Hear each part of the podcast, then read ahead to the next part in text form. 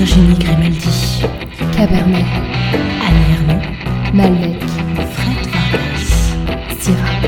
Virginia Woolf. Bienvenue à Corps Livre et Vin, le podcast qui lit et qui trinque. Chaque mois, nous tentons d'allier un livre d'une autrice française ou internationale avec un vin conseillé par nos cavistes préférés. Nous défendons une vision de la littérature comme un divertissement, alors venez passer un bon moment avec nous pour lire jusqu'à plus soif et boire avec modération.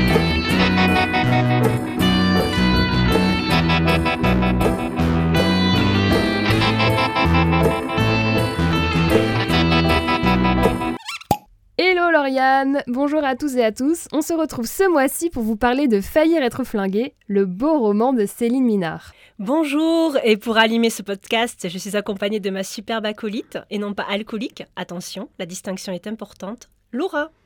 Alors moi j'adore le Coca-Cola, j'adore l'argent, j'adore l'Amérique. Alors j'ai encore un souvenir très vivace du gros plan sur les yeux de Clint Eastwood dans Le Bon, la Brute et le Truand, le cigarillo aux lèvres et le poncho jeté nonchalamment sur l'épaule. Je cite également Red Dead Redemption 2 qui m'aura apporté des heures de fun et de moins fun. Donc forcément, on m'a parlé d'un roman western, bah, j'accours, ou plutôt je viens au galop tel un cow-boy sur son étalon. Et toi, Lauriane ma mère adore les James Bond et les westerns, donc atavisme de goût oblige, j'en suis aussi fan. Du western spaghetti jusqu'aux versions western de Tarantino qui décoiffent, je regarde. Plus que les scalps et les coups de feu, ce sont les paysages qui s'étendent à l'infini qui me plaisent. Et les humains qui galopent tout petits dedans. Et traverser les États-Unis d'est en ouest, c'est un de mes grands rêves, en van bien sûr, pas à cheval parce que j'en ai peur. Et un roman western où, d'après le titre, les cowboys évitent les balles, ça ne pouvait que me plaire. Alors on commence très fort quand même. Atavisme, euh, tu les attaques tout de suite, nos auditeuristes là, hein, c'est dur. Oui, ben oui, écoute, il fallait que je parle de, de mon lien à ma mère, à mon hérédité, voilà, ouais, c'était important. Ah oui, ça veut dire hérédité, c'est vrai, c'est vrai, j'avais oublié. Bon, du coup, avant d'ouvrir le vin du jour et pour essayer de re-rentrer dans le bain, parce qu'on a une confidence à vous faire, en fait, on enregistre aujourd'hui dans un studio audio pour la première fois. Et évidemment, on s'est planté, donc on vient de se faire toute l'émission et ça n'avait pas été Je me enregistré. suis plantée, j'étais responsable de l'enregistrement. Voilà, Et si voilà. vous avez des, des remontrances, c'est petit Voilà, exactement. Non, si voilà, vous voulez me déliker sur Facebook, non, ne nous délikez likez pas. Ne nous délikez pas. Donc voilà, donc on va essayer d'être spontané, de refaire les mêmes blagues, mais bon, pardonnez-nous pour, pour ce petit aléa, voilà. Donc tout de suite, on va vous lire un extrait du roman pour plonger dedans. Est-ce que Lauriane, tu peux juste nous rappeler où est-ce qu'on se situe? Alors jusqu'à ce point du roman, on a suivi des personnages entre lesquels on n'arrive pas à tisser de lien. C'est la première scène qui se déroule dans le village et elle se passe au saloon où est organisé un concours de tir, c'est un jeu à boire de cow-boy. Les portes du saloon s'ouvraient toutes les 5 secondes au rythme des détonations. Des éclats de bois volaient dans la rue. Certains tireurs plaçaient si bien leurs balles qu'elles se plaquaient sur les murs avant de revenir à toute volée dans le bar. Quand leur barillet était vide, ils le rechargeaient. Sally avait placé une de ses bottines sur le barreau de son tabouret et l'autre touchait le sol, en extension sur la pointe du pied. Elle fumait une pipe mince et droite dont elle tirait de petites bouffées en regardant les hommes s'amuser. Ils faisaient la queue le long du comptoir, les uns derrière les autres, jusqu'à prendre leur place au poste de tir pour décharger leurs six coups sur les portes battantes avant de reprendre la file. Les verres alignés devant eux étaient remplis à chaque salve. Sally avait décrété qu'un seul coup hors des portes éliminait le joueur de la partie. Ils étaient déjà huit assis à l'écart, qui continuaient de boire en regardant les finalistes. Les montèrent allaient bon train. Il en restait quatre en lice, et à ce point du jeu, ils rencontraient certaines difficultés pour recharger leurs pistolets après l'assaut. Les chambres vides étaient toutes petites. Il fallait viser et parfois fermer un œil pour arriver à y loger les balles. Ils avaient le droit de se tenir au comptoir, mais seulement d'une main, et celui qui ne tenait pas debout tout seul était dans l'obligation de renoncer. C'étaient les règles, et Sally était un arbitre incontesté. Un petit blond à la barbe clairsemée s'efforçait de saisir son arme dans son ceinturon. Il paraissait s'y appuyer comme à une canne, et sa main gauche agrippée à la barre de cuivre du comptoir ne, fis- ne suffisait pas à le maintenir immobile. Il tanguait comme sous l'effet d'un roulis de pleine mer, encore augmenté par les encouragements scandés de ses concurrents. Lorsqu'il arriva à sortir son arme et sembla faire trois fois le tour de la pièce, et Sally eut un instant des craintes pour le miroir et les bouteilles derrière le comptoir. Mais dans le bref moment où l'arme s'arrêta avant de décrire à nouveau une courbe aléatoire vers son étui, six boulettes en rafale transpercèrent les deux portes de façon strictement symétrique. Une bordée de sifflements et de cris divers salua cet exploit et fit dégringoler le joueur qui retourna à quatre pattes au bout de la file. Ça promet, Laura. Ah, ça promet. Voilà. Pour cet épisode. Mais avant de vous parler du roman, il faut quand même présenter le vin que nous avons choisi ce mois-ci. Alors absolument, donc ce mois-ci on remercie chaleureusement Thomas de la cave Sudro à Cahors qui a su nous aiguiller, nous orienter dans le choix de notre vin, même si on est obligé de vous dire qu'il nous a fait remarquer avec pertinence qu'un western se boit avec du whisky. Voilà, mais on n'a pas osé, on se sentait pas les épaules. Alors ce mois-ci on va ouvrir les calades du domaine Le Vent des Jours à Villesec sur le plateau calcaire. Donc en fait en équitation, la calade est le terrain en pente utilisé pour enseigner au cheval à plier les hanches et à descendre au, galop. Et le sol du coup de ce, de ce vignoble est travaillé au cheval, hein, c'est ça oui, exactement. Oui. euh, pour éviter au maximum l'usage d'agents chimiques. Voilà. Donc c'est la cuvée de 2020 qu'on ouvre, c'est un vin qui est supposément porté sur le fruit et le frais, un vin qu'on nous a dit être très explosif et qui est composé à 100% du cépage Malbec, sans intrants ni intrus, c'est ce qui est écrit sur la très jolie étiquette. Cette étiquette, justement, elle représente une main rougie par les tanins qui est restée imprimée sur la pierre après que l'un des vignerons s'y soit appuyé. Donc euh, pour, euh, pour nous, c'est l'image du cow-boy blessé qui laisse des empreintes sanguinolentes derrière lui. Alors tu peux nous expliquer ce qui t'est arrivé, euh, Lauriane, en termes très littéraires, s'il te plaît? Alors, écoutez, euh, ce qui m'est arrivé, bon, c'était un peu ridicule, donc je vais essayer de le raconter avec non, un non. peu plus de, voilà, de, je sais pas, de, de Il faut y croire. voilà. Vas-y, vas-y. Donc, euh, quand le caviste m'a présenté la bouteille, j'ai eu une pareidolie. Donc, c'est-à-dire, c'est, ce- c'est, vous savez, ces images qui apparaissent, ces images improbables qui apparaissent dans des objets du quotidien. Sur votre tartine, vous voyez la tête de Jésus. Euh, dans les nuages, vous voyez apparaître, euh, voilà, un chat, euh, voilà. Et moi, j'ai vu dans le rocher. J'ai, vu la toison d'un ours et ça m'a de suite, euh, ça de suite fait écho avec la couverture du roman de ce mois-ci et dont je vais vous parler tout à l'heure. Donc, euh, bon, le caviste s'est dit non, non, mais c'est un caillou avec une main. Ok. Non mais alors parce que c'est vrai que la couverture du roman, on dirait, enfin c'est une femme qui est enveloppée dans un espèce de faritas de fourrure. Donc voilà, C'est tellement c'est pour essayer de contrebalancer l'aspect euh, très intellectuel de atavisme et pas para. Attendez, pareidolie. Pareidolie, bien entendu, c'est un mot que j'utilise tous les jours. Donc après, j'étais un peu déçue d'apprendre tout à l'heure que euh, le Jésus que je voyais dans mon mar de café tous les matins n'était pas réel, mais bon, que voulez-vous? J'accepte euh, de bonne grâce mon destin. Ouais. Bon, mais je te propose, Lauriane, qu'on retrinque du Oui, coup à ce podcast. À la deuxième saison, Voilà. oh, effectivement, ça pétarade dans la bouche. Ah vraiment? Je m'y attendais pas Donc on rappelle que ça fait deux fois qu'on fait des Voilà, exactement. On n'a plus la surprise. Et bien en plus, ça pédarade un peu moins, c'est parce que tout à l'heure on disait, mais c'est certainement parce qu'on l'a pas ouvert assez tôt. Et là, ça, bon, voilà. Il va, il va mieux. Oui, c'est vrai qu'en fait, c'est bien, c'est intéressant parce qu'on peut comparer. Euh, on l'a ouvert tout de suite, on l'a bu tout de suite. Il était vraiment très fort, quoi. C'était le, le coup de fusil en bouche. Euh, mais là, il, il s'est un peu adouci, mais il est quand même, euh, il est quand même très, très tonique, très Oui. fort, Mais frais. Mais frais. Oui. Oui, c'est ça. En fait, c'est une, une belle alliance entre le fruit et la force. Ça. À quoi ça te fait penser, Lauriane? Alors moi, ça me fait penser au décollage d'une fusée, comme dans Tintin. Vraiment. C'est la fusée qui s'envole et puis qui atterrit euh, en faisant des rebonds. là. Mais Je- c'est hyper étonnant, j'ai jamais entendu ça. Alors, quand tu me parles de Tintin, moi, ça me fait penser au Dupont et Dupont.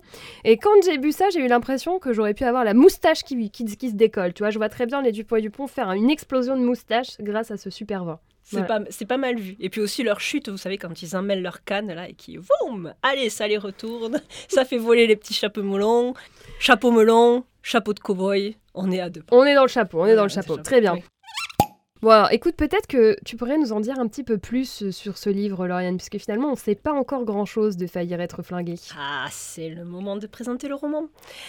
J'ai reçu le titre du roman de ce mois-ci comme la rafale d'un six coups. Pam Prix du livre France Inter. Pam Dans une intervention universitaire. Pam Critique dithyrambique dans Télérama. Pam Pam Autour d'un café avec une amie et à l'apéro en famille. Pam Dans une librairie. Une couverture de roman. Une femme dressée sur la plaine désertique, sublime, dans une couverture en peau de bison, pas un faritas, ses bijoux en perles et plumes dessinent le souffle du vent. Balle en plein cœur. Faillir être flingué de Céline Minard.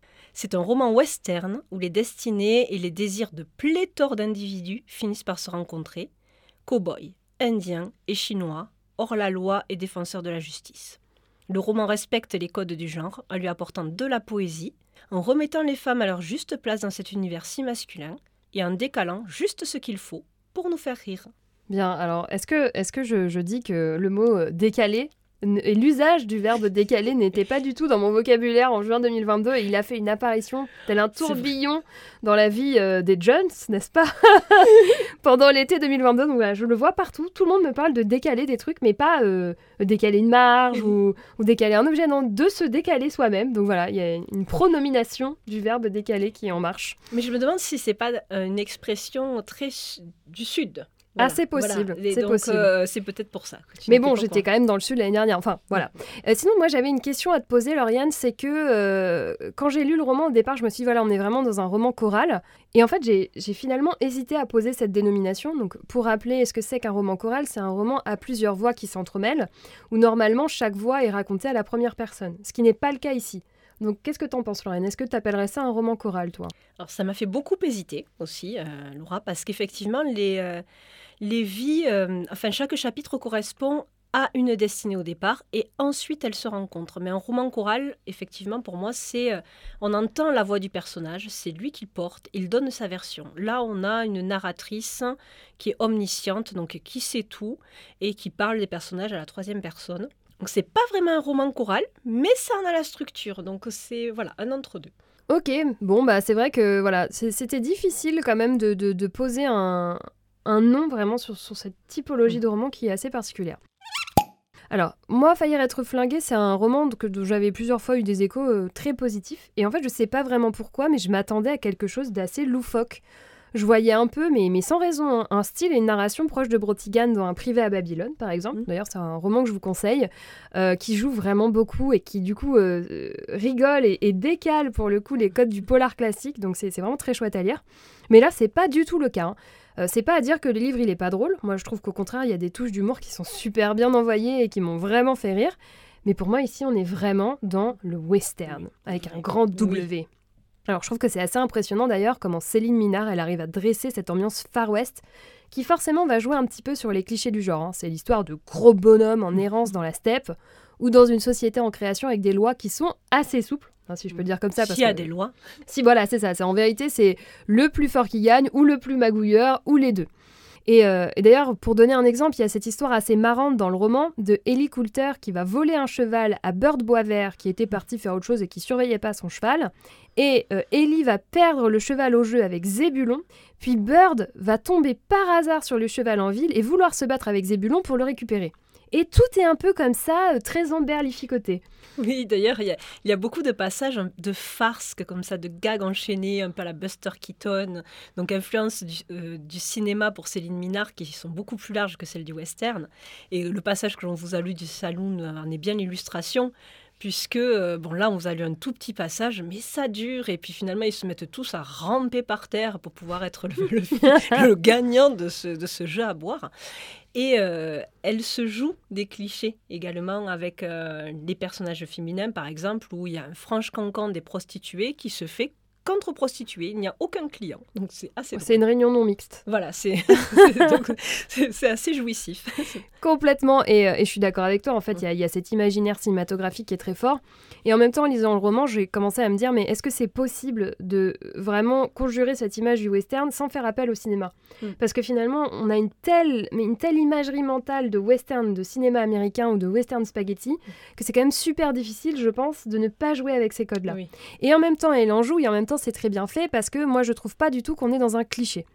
Et donc pour revenir sur l'ambiance et l'atmosphère, on a vraiment tous les marqueurs. On a les cow-boys, les miliciens, les indiens, les esselées, les guérisseuses, le saloon, etc. etc., etc. C'est un peu euh, le défilé, la galerie des égarés de l'Ouest qui vont tous finir, ou presque, par se retrouver dans une ville, la seule ville du livre. Et donc voilà, ces marqueurs de cet imaginaire du western, je trouve qu'ils fonctionnent mais super bien. Mais moi j'ai eu le sentiment vraiment qu'en posant ce décor qui est un petit peu figé quand même et qu'on connaît à peu près tous, Céline Minard, elle a très bien réussi à aller interroger des choses bien plus profondes. Moi, je pense notamment à la question d'appartenance à un groupe. hein. C'est un petit peu ça qui se joue avec la ville. À la fin, on est vraiment sur euh, comment on crée une société, euh, les dynamiques sociales, Euh, le rapport, par exemple, aussi au groupe des Indiens, il y a vraiment ces deux clans qui se font face, les Blancs d'un côté, les Indiens de l'autre, et les Indiens qui se font face entre eux aussi, mais entre les Blancs et les Indiens, on comprend très bien le choc civilisationnel entre les Mhm. deux mondes qui se font face et qui s'opposent dans la violence. hein. Parfois, c'est vraiment très violent, ça va jusqu'à se tuer, évidemment. Et pourtant, il y a vraiment des passages où, en fait, ces deux mondes doivent cohabiter par la force des choses, et ils sont dans une forme d'adaptation et de compromis que j'ai trouvé vraiment très intéressante. Il y a même euh, euh, la communauté chinoise qui est souvent invisibilisée dans, invisibilisée dans les westerns. Bon, on le retrouve, euh, Dans Lucky Luke, voilà, évidemment. dans Lucky Luke. évidemment. mais euh, bon, enfin très stéréotypée. Et là, elle est vraiment intégrée à ce village à la fin. Elle arrive vraiment à parler de tout, tout ce- tous les, toutes les personnes, tous les individus, tous les groupes que l'on peut trouver à cette époque dans le Far West. Oui, complètement. Donc voilà, pour moi, Faillir être flingué, c'est vraiment le roman de destin croisé et un peu franchement la tarte à la crème de l'effet papillon. En gros, tu fais un truc, tu sais que ça va te revenir, mais violemment dans la gueule plus tard. Et quand je dis dans la gueule, c'est Mhm. vraiment dans la gueule. hein. Euh, L'autrice, elle a un nombre de personnages, mais impressionnant. Moi, franchement, j'étais pas bien quand j'ai commencé le roman. Moi, moi j'ai besoin de choses simples, on me prend par la main, et là, faut quand même un peu s'accrocher pour passer le tout début, qui alterne à une vitesse, mais effrénée entre les différents personnages. Euh, c'est là que ça me faisait penser qu'on était dans le roman choral, mais en fait pas vraiment, c'est juste qu'on alterne vraiment entre chaque destin. Oui, et puis en fait, on n'a pas d'individu au départ. Et on a vraiment, même dans les prénoms, il y a les cow-boys, euh, on va dire, euh, les colons à- de l'Amérique, hein, qui ont des prénoms qui, pour moi, font partie de la même catégorie dans mon cerveau. Jeff, Brad, euh, Sally. Enfin voilà, ils s'appellent tous comme ça. Les Indiens, c'est eau qui court euh, sur la plaine, euh, orage grondant, euh, crin, il y en a un qui s'appelle aussi baguette de crin noir. Donc le même type de prénom, pareil. Et donc, c'est vrai que ce sont des costumes finalement. On a l'impression qu'au départ, ce sont vraiment des porte-manteaux. Ah, je suis un cow-boy, on va m'appeler comme ça, j'ai un chapeau, j'ai des bottes, euh, Je suis un Indien, j'ai des plumes sur la tête, euh, je cours à travers la plaine, bon voilà. Et, euh, et c'est après que les individus apparaissent.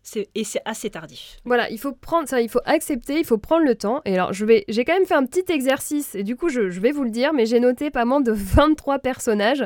Et encore, c'est seulement ceux qui sont nommés avec une histoire propre. Parce qu'on a aussi des foules qui sont des personnages, hein, et des personnages sans nom qui apparaissent comme ça, comme ça. Donc, au début. Franchement, comme tu dis, euh, Lauriane, euh, Céline là, elle pose pas vraiment d'âme, quoi. Elle pose euh, c'est ces personnes qu'il va falloir remplir. Puis au bout d'un moment, euh, c'est là la prouesse du texte, c'est que tout finit par se recouper toutes les histoires, à un moment ou un autre, elles ont un point de jonction. Mhm. Et ce point de jonction, c'est pas, euh, bah, paf, on se retrouve au même endroit, ou on se croise sur une route parce qu'on emprunte un itinéraire commun. C'est, c'est vraiment tricoté, il y a une raison. Donc, pour vous donner un exemple, euh, Josh, au tout début du roman, il perd une botte dans la rivière et sous le coup de la colère, hein, parce que Oui. ils sont un peu sanguins, ces cow-boys, quand même, ils décident de balancer l'autre. Et c'est Bird, euh, Bird Boisvert, en passant par là un peu plus tard, pour une très bonne raison aussi, mais je ne me rappelle plus, qui les récupère. Et ils vont se retrouver plus tard chez Neil Santul qui tient une espèce d'hôtel, euh, auberge, campement de fortune dans la ville. Et là, ils vont se battre pour savoir qui va finir par récupérer les bottes. Bon, ça se finit souvent comme ça. Euh, quand il y a un différent, on se bat. C'est euh, Mm. propriété privée et bagarre, ça fonctionne vraiment ensemble. Et franchement, ça c'est un exemple, mais parmi mais 100 autres, 150 autres, du, tissage qui est hyper bien réussi. Et, et on a à la fin cette ville du Far West où tout le monde se retrouve, qui est presque un personnage à elle toute seule, où on a cette espèce d'utopie communautaire qui entend se créer de manière un peu bizarre, où il y a ce sentiment d'appartenance très fort qui va émerger. Et d'ailleurs, à la fin, tout le monde va se rallier au personnage de Zébulon pour se battre contre la milice qui est envoyée par son père. Alors évidemment, on n'a pas vraiment le temps en moins d'une heure de détailler la complexité du roman, et je dis pas du tout ça de manière péjorative. hein. Moi, je trouve que le livre il se lit de manière Mm. très fluide. Une fois qu'on a passé, voilà, peut-être la, la difficulté de début, on est plongé dans une atmosphère. Moi, j'avais l'impression de voyager et dans le temps et dans l'espace. J'avais l'impression d'appartenir au roman et d'être moi-même sur mon cheval en train de regarder tout ce qui se passe. Et pourtant, voilà, chaque personnage a quand même son destin propre, et Céline Minard, elle arrive à jouer sur cette corde hyper fine entre le stéréotype du Far West d'un côté et le destin de ces personnages qui sont quand même assez nuancés avec leur motivation, leur peur et leurs désirs propres. Et par exemple, j'adore un personnage, c'est le personnage de Guy Ford, qui est un ancien médecin qui, attention spoiler, a tué bah, tout un village indien en se plantant dans l'inoculation de son vaccin contre la variole d'actualité. Et après ça, bah voilà, il est complètement débraillé, il veut plus de possession matérielle, il veut plus d'argent, il veut plus rien. Il essaie de se repentir par tous les moyens et il a décidé de le faire en se contentant d'observer des oiseaux et en se mettant à les dessiner. Et c'est à ce moment-là que, par exemple, on va avoir une pointe d'humour dans le texte, un peu bourru l'humour, mais franchement, franchement chouette et pas désagréable. Donc je voulais vous lire un petit passage. C'est quand Guy Ford il arrive en ville. Alors déjà, il est à poil. hein. Euh, il a juste une, une feuille de vigne sur ce qu'il faut cacher et c'est Ouais, tout. euh, Donc il les gens se disent mais c'est quoi ce malade? Euh, Il va à la quincaillerie pour demander des feuilles mais il a pas d'argent. Donc en gros il dit bah euh, donnez-moi vos feuilles, je vous les ramène. Si vous aimez bien ce que je fais, bah vous me laisserez en prendre plus. Mais sauf que le type il dessine que des piafs. C'est une bonne démarche marketing. en Oui, faut temps. tenter. Voilà. On essaiera. Oui, Parce qu'en fait, il lui a refait toute la déco dans son magasin. Tu vas à poil dans un magasin de papier peint et tu leur dis donnez-moi un rouleau blanc, je vous le ramène. Non mais voilà, je, voulais donc vous lire ce, ce mini passage qui m'a fait beaucoup rire. Il en avait rajouté une louche en demandant à l'escogriffe s'il n'allait jamais dessiner que des foutus piafs sur ses foutues feuilles. Ce à quoi Gifford avait répondu Mais que voulez-vous que je fasse d'autre? Votre portrait en pied? Alors merci, parce que tout à l'heure, quand j'ai lu la première fois, Lauriane n'a pas du tout rigolé, j'étais seule face à moi-même, je me sens mieux là. m'étais plongée dans le futur et je préparais donc euh, voilà euh, un passage et j'ai pas du tout voilà. Et voilà, je trouve que c'est un super bon exemple. Enfin, voilà, et, et- et on en parlait tout à l'heure, mais je vais le redire du coup, c'est que nos personnages, ils font des trucs complètement cons, complètement absurdes, mais tous plus les uns que les autres. Et on aura l'occasion d'en reparler Mm. quand tu parleras du spa, vous allez voir. Mm. Et mais ils le font avec un premier degré, une volonté, une envie, une motivation qui rend le truc super drôle parce que c'est complètement décalé quoi. Le mec, il dessine des, des photos de Piaf, enfin des Mm. dessins de Piaf, mais il en peut plus quoi. C'est sa mission de vie. Bon voilà, donc je conclus et je m'arrête là. Lauriane, j'ai beaucoup trop parlé. Pour moi, Faillir être flingué, c'est une fresque pittoresque qui vous plonge en plein Far West. C'est dense, c'est violent parfois, ça pète dans tous les coins, mais ça divertit sacrément bien. C'est un plaisir de t'écouter Laura, ne t'excuse pas de- d'avoir de- des choses aussi intéressantes à partager sur le roman. Oh là là, on me brosse dans le sens du poil dans ce podcast. Bon, et toi, Lauriane, alors, qu'est-ce que t'en as pensé de ce roman? Alors je ne savais pas à quoi m'attendre d'un roman qui s'inspire d'un des genres pour moi les plus cinématographiques qui soit. Et Céline Minard relève le challenge avec brio dès la première phrase. Moi je la trouve fabuleuse. Le chariot n'en finissait plus d'avancer. Moi, c'est la première image du western que l'on a là tout entière. On avance sans savoir où l'on va, sans destination à l'horizon, on suit des pistes dans tous les sens, comme les chasseurs euh, de primes cherchent voilà, euh, la personne, euh, la tête à, à couper, je sais pas si on dit ça. voilà, Comme des chasseurs de Prime qui De cherchent Prime. Amazon partout. exactement. on foule des espaces. Et en fait, il faut lâcher prise et Oui. se laisser mener par euh, Céline Minard qui en fait nous voilà fait tout converger à un moment euh, de manière magnifique. Oui, je suis complètement d'accord avec ce, ce terme de lâcher prise. Je pense que c'est vraiment ça. Et d'ailleurs, ça me fait vraiment beaucoup penser à ma lecture de 100 ans de solitude de Gabriel Garcia Marquez, où au départ, moi, je voulais tout comprendre. Je prenais des notes sur une feuille à côté du roman. Je voulais savoir qui était qui. Et au bout d'un moment, il faut savoir lâcher. Il faut se dire, ok, j'accepte. Je comprends rien. C'est le bordel. J'y vais. Et c'est à partir de là où vraiment ça devient magnifique. Et j'ai l'impression que c'est le même effet qui se produit chez Céline Minard dans Faillir être flingué. Oui, parce que l'intrigue est excellente, mais le style, le style est excellent aussi. Et elle varie beaucoup les styles. Je pense que c'est ça qui nous tient et qui fait que l'on accepte aussi. euh, Alors, je ne sais pas pas si c'est tant. Alors, faudrait que je relise, mais je sais pas si c'est la variation de style que la variation de genre, peut-être. Oui, Je trouve que c'est c'est très fourni en, en genre et elle aborde énormément d'aspects du psychologique à l'aventure, au western. Et, et voilà, tout est si bien tricoté qu'en fait, on voit pas la jointure. On ne voit pas l'endroit où ces, genres ou peut-être ces styles se confondent et, tout est très fluide en fait. Et il y a une première euh, aussi scène qui est excellente. Et euh, pour moi, euh, dans cette scène, il y a la folie de la conquête de l'Ouest qui est exprimée tout entière. Il faut savoir qu'il voilà, il y a des personnages qui, au début, ont dans leur chariot une vieille mère, tombe dans la démence et elle hurle, mais à n'en plus finir dans le chariot. Et pour moi, euh, là, j'ai vu la folie des hommes lâchés sur la plaine, enfin vraiment cet esprit euh, Far West, conquête de l'Ouest. Comme tu disais, Laura, ce n'est pas un roman loufoque, ni une parodie à proprement parler, mais il y a un décalage, réemploie ce mot, décalé, qui souligne les projets fous des hommes. Donc, tu, as, tu l'as évoqué tout à l'heure, Zébulon a une entreprise euh, extraordinaire, il veut ouvrir des bains dans le village. Complètement. C'est la Startup Nation, voilà. hein, il faut le savoir. Macron n'a rien inventé. Exactement. Il lui faut des baignoires. Et l'image qui m'a marqué, c'est l'arrivée de la diligence avec des baignoires empilées sur son toit.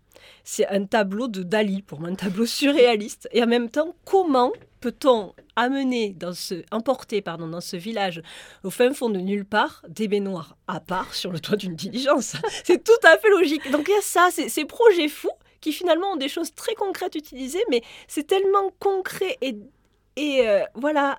C'est des entrepreneurs. voilà, tu voilà, comprends pas cette mentalité là d'entrepreneuriat, de startup nation. euh, On va jusqu'au bout de ces projets, on déroule, on trouve des solutions. Et- d'ailleurs, ce grand projet de bain fait partie pour moi de la poésie singulière de Céline Minard dans ce roman. Il y a une poésie évidente qui est portée par le personnage de l'Indienne, un haut qui court sur la plaine. Celle que l'on attend des Far West, en fait, tournée vers l'appel de la nature, sauvage, salvatrice. Et puis, il y a celle portée par les grands rêveurs du Grand Ouest. Et euh, au cinéma, le western ne propose comme réconfort à ces hommes rustres que sont les cow-boys que les prostituées du salon.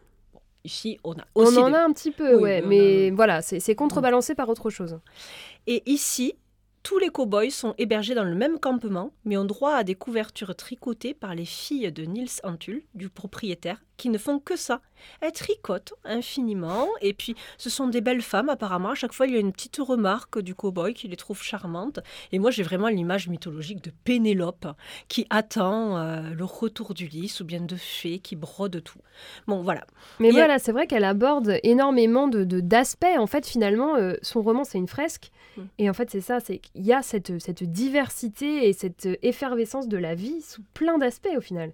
Et, et toutes les motivations de tous ces personnages qui essayent de trouver un peu de beauté dans leur monde hyper brutal. Oui, c'est ça, recherche de la beauté, et c'est Zébulon qui va le plus loin en montant un spa pour cow-boy. J'appelais ça un spa, parce que vraiment c'est des bains avec de l'eau chaude, des massages euh, finalement faits par des, des Chinois qui maîtrisent beaucoup cet art. Et c'est comme ça qu'ils sont intégrés à la société, Mm-hmm. Oui, du aussi, coup. ouais. oui. Une collaboration avec le barbier qui s'équipe d'un siège inclinable tout confort, bon, presque massant et chauffant, mais bon, là on aurait fait peut-être un anachronisme. Et ce désir de confort s'étend à tous. Les Indiens se battent pour de magnifiques couvertures d'une douceur incroyable lorsque le village essaie d'entreprendre un commerce avec eux. Euh, les cow-boys veulent tous peu à peu s'installer dans de jolies cabanes en bois et vivre en paix avec leur épouse. Bon, enfin voilà. Voilà, c'est, en fait, tous ces gens-là, ils ont au fond d'eux-mêmes un énorme pragmatisme. quoi. Ils ont Mm. envie de vivre leur vie tranquille et ils sont prêts, voilà, ils font des compromis. C'est un peu Mm. vraiment le roman du compromis, de comment on vit en société. Oui. Et c'est un peu vraiment le roman de, de la construction de, de- d'une, d'une première société. Quoi. Comment Et- on fait pour se, se regrouper entre nous? Oui, et puis c'est pas c'est un roman un peu du trentenaire. Il est temps que je trouve comment comment avoir du confort. Il est temps de m'installer et Voilà. d'acheter de la moquette. Effectivement, voilà. Mais en fait, pour moi, c'est le roman qui explique la transition historique entre le western et la petite maison dans la prairie. Voilà.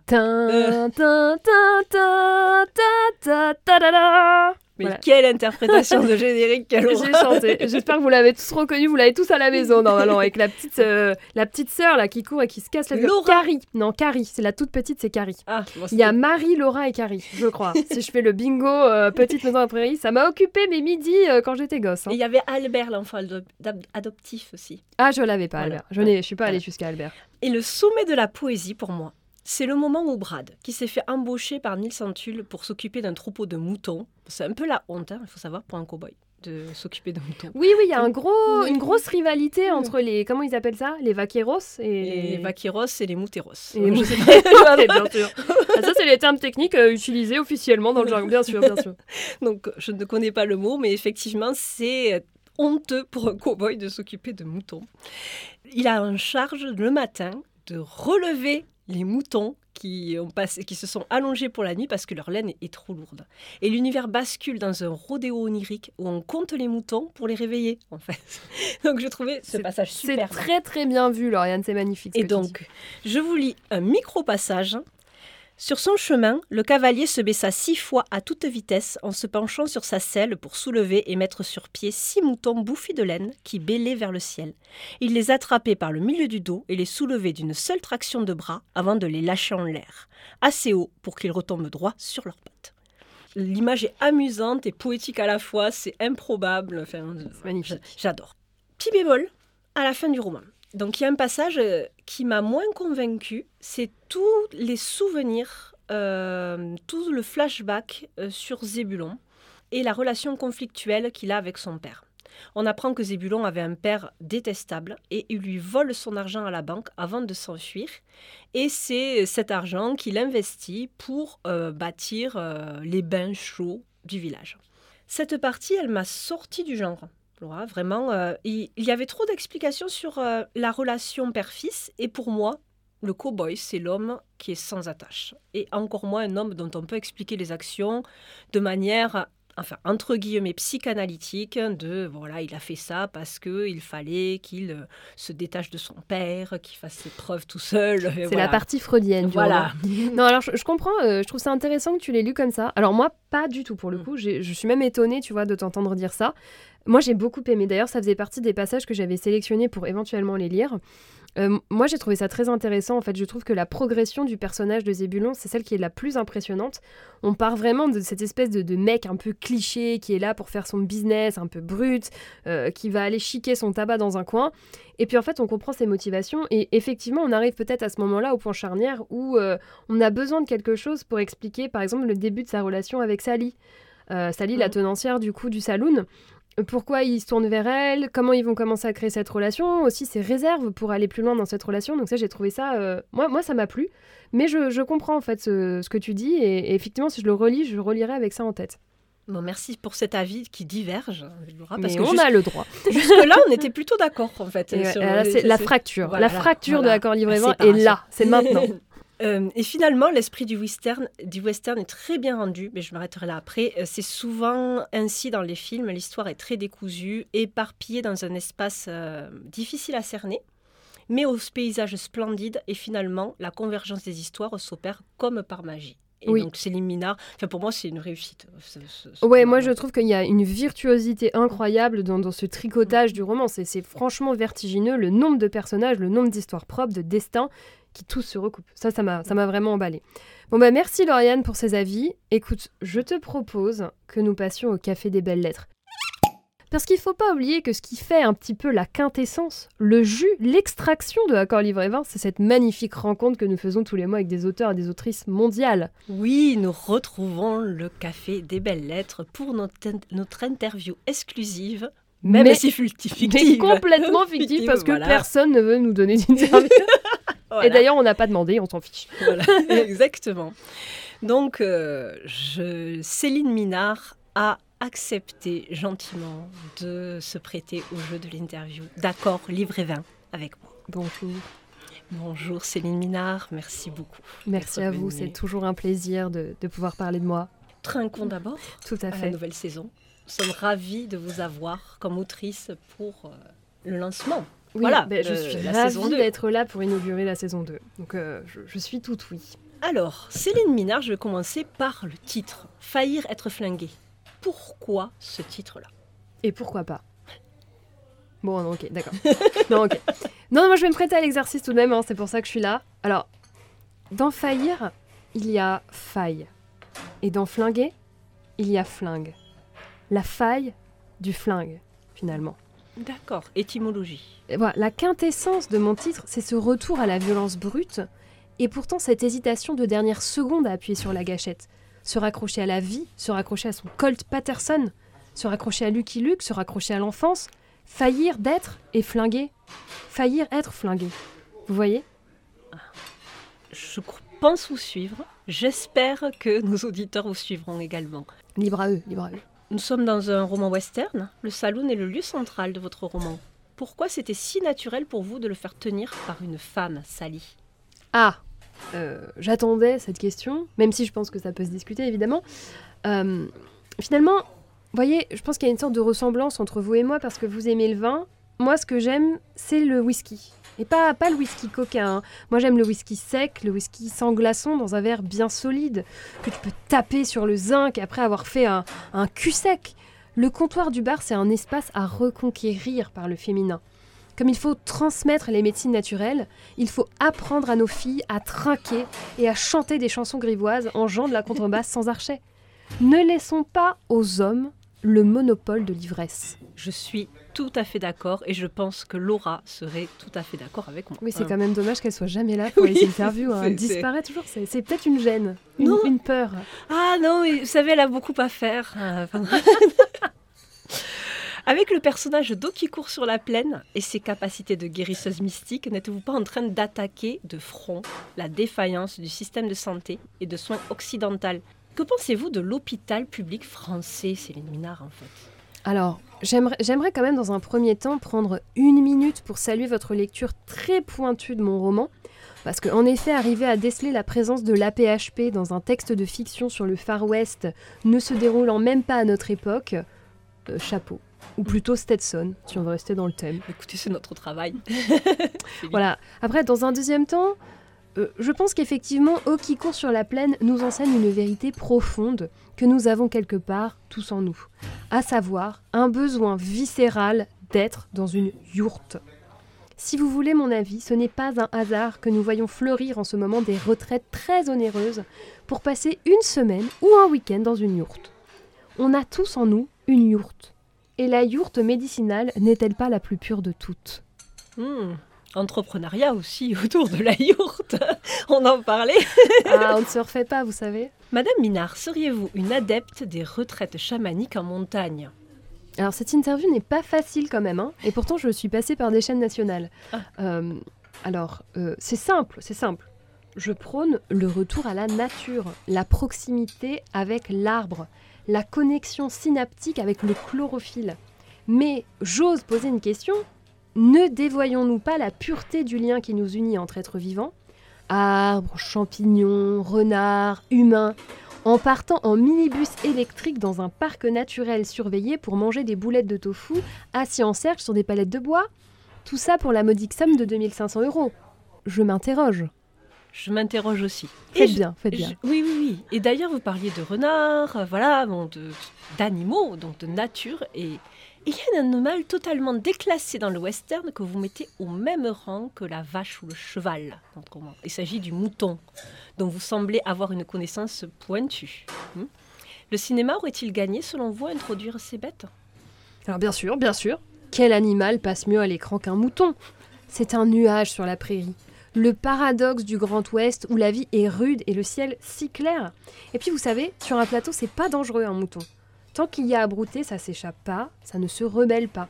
C'est super rentable aussi. hein, vous faites une traite tous les matins avant le tournage et vous produisez un fromage labellisé au nom du film. Ah oui, business. Vous aurez... Pardon, mais ça se trait un mouton? Une brebis. parce que tout d'un coup j'avais Oui, bon, mouton, c'est le grand genre. brebis, mouton. On invente des trucs. Donc, je me remets dans le personnage. Vous organisez un chantier de tonte à la fin du tournage et vous tricotez des pulls floqués avec un flingue. Le mouton est l'avenir du western. Le mouton est l'avenir de l'humanité. Alors, merci Céline Minard et nous conclurons sur cette magnifique phrase. Essayez N'essayez pas de traire un mouton. pas de traire brebis. moutons à la maison, s'il vous plaît. Vraiment, ne prenez pas ce podcast pour des guidelines agric- d'agriculture. Mais merci à vous. Merci de m'avoir reçu. J'ai passé un très bon moment. Je me suis fait un petit peu, voilà, retirer les méninges et ça fait du bien. Merci Céline Minard de nous avoir accordé cette très belle interview encore. Et puis euh, à une prochaine, prochaine sortie de roman. Ouais, Voilà. bah, je vais tout de suite aller m'abonner à votre compte Instagram, euh, accord livré 20 au pluriel, parce que vraiment, je, je vous adore. Nous sommes aussi sur Facebook. Bon, on a eu chaud. Euh, je te propose qu'on qu'on boive un petit coup et qu'on essaye de, de se rapprocher plus de ce petit vin-là. Oui, effectivement. Ayant une approche un peu plus scientifique. Alors déjà, je dirais qu'à l'œil, le vin est assez sombre. Alors on rappelle que c'est un vin rouge. La robe, elle est très foncée, avec un rouge carmin, je dirais, et un peu presque de, de violet, quelques Oui, notes du pourpre. oui. Pourpre, tout Mm. à fait. Très euh, pourpré. Au nez, on sent déjà le fruit. hein, Mm. Le, le bois aussi, le sous-bois. Ouais, il y a une forte acidité que je sens, qui est pas dérangeante, hein, c'est pas désagréable. Il reste très jeune et frais ce vin. C'est un vin euh, qui a de l'acidité. Effectivement, on sent, euh, on sent le, le fruit. C'est facile euh, à boire, même si c'est puissant. C'est oui, il y a une puissance mais douce. Mm. Je sais pas si c'est voilà possible, mais ça attaque très fort et puis ça ça caresse. Oui, ça caresse. Et puis il a de la longueur. Tout à fait, je ouais, trouve, en longueur- bouche. on- il a de la longueur en bouche. Oui, je le trouve. euh, Il est en fait c'est très intéressant parce qu'il y a en fait c'est comme le roman de Céline Minard. Voilà, c'est que ça démarre très fort. On a un peu peur de où est-ce que ça va nous emmener et en fait la transition avec les notes de, de fond se fait hyper bien. On la sent pas en fait. On sent pas comment on passe de quelque chose de très puissant à quelque chose de très frais et fruité. Oui, c'est vrai. C'est exactement comme le roman. Oui, il y a quand même ce, cet aspect du cépage Malbec qui reste avec les tanins que l'on sent, mais bon, ça c'est typique vraiment euh, de ce cépage-là, du Cahors. Oui, là, on, on a quand même l'appartenance au, au Cahors qui se sent bien. Bon, c'est un Enfin- très beau vin et je pense que là, pour le coup, on va en reparler tout à l'heure, Mm. mais l'accord est, est parfait. L'accord est assez réussi pour. Tout à fait, ça Voilà. commence bien. Lauriane, malheureusement, c'était peut-être notre dernier verre. Est-ce qu'avant de se quitter, tu aimerais nous partager une autre lecture qui t'a plu ces derniers temps? Ah, j'ai un conseil de lecture hein, à vous donner d'une autrice que j'affectionne et plasticienne que j'affectionne énormément, qui s'appelle Clémentine Mélois. Alors, ce sont tes remarques, Laura, sur le nombre de personnages du roman et tes mémo-astuces qui m'ont fait penser au livre. Il faut savoir que Laura, quand même, a fait quelque chose qui peut être sacrilège pour certains. Elle a surligné dans son livre. Ne le dis pas, ne le dis pas C'est pas vrai, c'est pas vrai. C'est ta parole contre la mienne. Donc, euh, il s'agit du roman de Clémentine Mélois qui s'appelle Sinon j'oublie. Le titre est magnifique aussi. Je Faillir me- être flingué. Sinon, Sinon j'oublie. Non mais je me, re- je me vois très bien dans ce titre, ça me parle. Donc, je l'apprécie beaucoup, cette autrice, pour sa plume et son humour oulipien. Elle fait des expériences à chaque fois. Ce livre est présenté comme un roman, mais ce sont plutôt des fragments, puisque Clémentine Mélois a collecté au hasard de supermarchés, magasins, boutiques, voilà, et autres, des listes de courses oubliées par les clients. Très bizarre, bon, pas très Covid, mais voilà, mais c'était avant le Covid. En page de gauche, il y a une photo de la liste et à droite, un texte qui a un prénom pour titre et qui s'inspire de la photo que Clémentine a écrit. C'est expérimental, un peu barré, mais très rafraîchissant. Et pour moi, il y a quelque chose d'Amélie Poulain dans le processus imaginaire à trouver des, des petits trésors comme ça. Et puis la, la collecte de, de matériel extérieur, ça fait. Je trouve que c'est un processus de création qui est hyper intéressant en fait. Mm, effectivement, collecté, euh, oui. J'ai adoré voir comment les gens faisaient leurs pense-bêtes aussi. Et c'est vrai que dans un post-it, un morceau de papier déchiré, il y a plein de détails qui nous mettent en relation avec la personne que l'on ne connaîtra jamais, certainement. hein. Connectez-vous aux gens par le post-it. voilà, c'est ça notre message finalement. Le choix du stylo, la calligraphie, l'ordre des choses, les associations d'idées. Parce qu'il y en a certains qui quand même mélangent leur rendez-vous presque professionnel entre le papier toilette et le fromage râpé. En fait, c'est- hyper étonnant. ouais, comme- mais la comme- vie c'est la vie. Il n'y a pas de, de scission claire entre le monde pro et le monde perso. Tu vois, t'as autant envie d'aller aux toilettes que de répondre à tes interlocuteurs. C'est comme ça. Et je pense qu'il fallait faire une étude sociologique décalée de ces listes. Décalée. Vous me direz que C'est ça... le mot du mois. Décalé. Bon, vous me direz, ça ne sert pas à grand chose. Mais divertir, c'est déjà pas mal. Ouais, moi je trouve que. Alors j'ai pas lu le livre, mais ça me donne vraiment envie. Et il y a quelque chose de beau, je trouve, de, de voilà de ces midi traces qu'on laisse derrière soi. Mm. Et on n'y pense pas en fait. On écrit une liste, on la jette, et puis voilà, c'est Oui, fini. c'est ça. Alors qu'il y a quelque chose. Alors, ça me fait penser à une anecdote. J'étais euh, sur le périphérique ce matin et il y avait un grand camion Ben devant moi qui manifestement avait dû ramasser du papier. Et en fait, il n'avait pas mis sa bâche. Et du coup, je suis restée derrière ce camion un assez long moment et il y avait tous ces papiers qui s'envolaient les uns après les autres et qui tourbillonnaient autour des voitures sur le périphérique. Mhm. Alors, vraiment, pour l'écologie, c'est un désastre. Oui. On pourrait fermer le camion. Mais il y avait quelque chose d'assez fou. Je me disais, mais, mais ces gens-là qui ont mis des choses innocemment à la corbeille en se disant, ben voilà, plus personne ne les verra jamais. Et en fait, les feuilles sont en train de s'envoler pour se coller sur mon pare-brise. Oui, effectivement. euh, Et puis c'est assez cinématographique. Ah, très, très. oui, ouais, Totalement, Il fallait ouais. filmer là. Voilà, donc. Mais euh, t'étais au volant. mais j'étais, je peux pas tout faire et je respecte le code de la route, euh, rubis sur l'ongle. Non mais voilà, c'est et puis aussi c'est assez assez fou les trucs qui tombent des voitures. Voilà. Si Oui. vous voulez collecter des choses, vous inspirer, faites un tour sur le périph parce que vraiment. Donc merci beaucoup Lauriane, je pense que je le lirai. Et toi, Laura, qu'est-ce que tu nous conseilles? Alors moi je moi je vous je mets quelque chose pour se remonter le moral, vraiment un truc euh, feel good. Alors non pas du tout, rien à voir avec la choucroute, mais moi j'aimerais vous parler de Chute libre, carnet du gouffre de Mademoiselle Caroline. Donc c'est une BD aux éditions Delcourt Mirage qui parle de la dépression et des sentiments ressentis par la narratrice, cette impression de tomber à pic dans un puits noir sans fond. Et en fait je voulais en parler aujourd'hui parce que j'ai été très touchée par la lecture de cet ouvrage. De manière générale, moi je suis assez sensible aux questions de santé mentale, mais je l'ai trouvé particulièrement euh, intéressant, voilà, mais dans le sens euh, aussi émotionnel. Déjà parce que c'est un témoignage. On vit entre guillemets, hein, la dépression de l'intérieur, et je pense que c'est important d'écouter les gens qui souffrent de cette maladie, parce qu'on entend finalement souvent plus Mm. la parole des experts. Et là encore, je mets experts vraiment entre guillemets, parce que voilà, tout le monde a un peu son avis, mais on n'écoute pas les gens qui en souffrent. Et ensuite parce que mademoiselle Caroline, elle permet par l'histoire de son parcours avec la dépression de replacer un peu pour moi l'église au centre du village, à savoir expliquer que la dépression, bah, c'est une maladie. C'est donc une maladie qui nécessite des soins. Et c'est pas seulement une vue de l'esprit où il suffirait de sourire un bon coup et de se remotiver pour repartir. Mais ça fait peu de temps d'ailleurs que c'est pris au sérieux. Que c'est pris Complètement. comme une maladie. Oui. Et il y a encore, je pense, un énorme tabou autour de la santé mentale et de la dépression. Et, et voilà, il y a un grand travail euh, voilà, de professionnel, mais aussi culturel, pour essayer de, de sortir ce sujet et de faire, d'en faire quelque chose dont on peut parler, mais ne serait-ce qu'avec ses proches. Donc voilà, je trouve que c'est quelque chose d'important. Donc j'ai vraiment, moi, trouvé cette BD criante d'une honnêteté qui est presque désarmante. Je pense par exemple quand elle aborde le rapport euh, entre la maternité et la dépression, et ce qu'elle a pu penser notamment par rapport à ses enfants, et elle le dit à la fin, elle dit voilà j'ai écrit cette BD, probablement que le regard de mes enfants va changer sur moi, mais en même temps bon bah voilà ils vont, ils vont mieux me comprendre maintenant. Et puis, euh, mais quelque part il y a aussi cette chose assez incroyable, c'est cet optimisme parce qu'elle montre qu'on peut s'en sortir avec le bon traitement et le bon accompagnement. Euh, donc voilà, pour moi cette BD elle est, elle est pas seulement bien, elle est aussi importante et il faut la lire. Ça fait écho à, je viens d'y penser là, à une autre BD, celle de Catherine Meurice.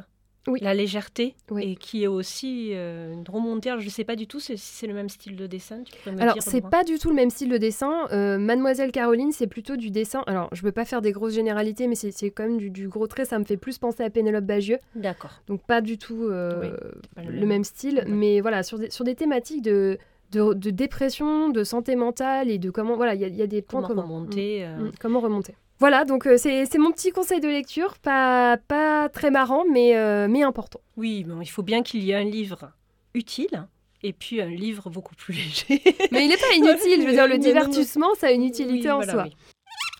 Euh, bon, alors du coup, il est temps de la question fatale. Faillir être flingué, rouge qui tache ou grand cru? Pour moi, c'est un très grand cru. Je, je crois que dans Accord livré 20, même, on n'avait pas encore abordé un roman de, avec tant de densité, euh, de choses à exploiter, littéraires. Donc, euh, pour moi, c'est c'est vraiment un grand cru. Et peut-être qu'il aurait mérité un whisky. Ah, en fait. on Voilà, retournera un voir bon Thomas. petit coup voilà, de, de whisky, même si, euh, pour moi, euh, l'accord est respecté. Et Oui. que ce vin... En fait, alors c'est pas le vin du... Peut-être du... Du saloon, c'est le vin qui rafraîchit au milieu de la course du désert finalement, enfin dans, le, dans la grande plaine. C'est pas c'est pas le vin euh, qui permet de, de requinquer, mais de désaltérer. Oui, alors moi je dirais que c'est le vin de l'atmosphère de ce roman. De cette densité, de ce tissage, euh, de, ce, de cette finalement de ce fourmillement qui est la vie en fait. Mm. C'est ça aussi qui est super réussi euh, dans Faillir être flingué, c'est que c'est une fresque énorme, hein, très dense, euh, qui, voilà, qui montre toutes ces aspérités toutes ces thématiques, toutes ces histoires, toutes ces émotions qu'on peut ressentir ben, quand on est plongé dans la vie, et puis encore plus la vie du Far West. Moi, je trouve aussi que c'est une réussite. euh, En fait, je m'attendais pas du tout à ça. Et ça m'a, ça m'a cueilli, ça m'a saisi. Et vraiment, je l'ai dit tout à l'heure, mais je le redis, en lisant Faillir être flingué, mais j'étais dans le Far West. J'étais sur mon cheval, j'étais en train de vivre ma vie et d'être le témoin de tout ce qui se passait. Donc c'est, c'est un divertissement qui est génial. Si vous avez besoin de vous changer les idées, que vous avez passé une mauvaise semaine, que vous voulez penser à autre chose, eh ben, lisez Faillir être flingué. Accordez-vous 4 heures, 5 heures enfermés dans votre bulle. Et c'est magnifique. Oui, c'est magnifique pour voyager, c'est dépaysant. Et, Et, puis on, on vit des aventures, quoi. Oui, on vit des c'est pas seulement aventures et on-.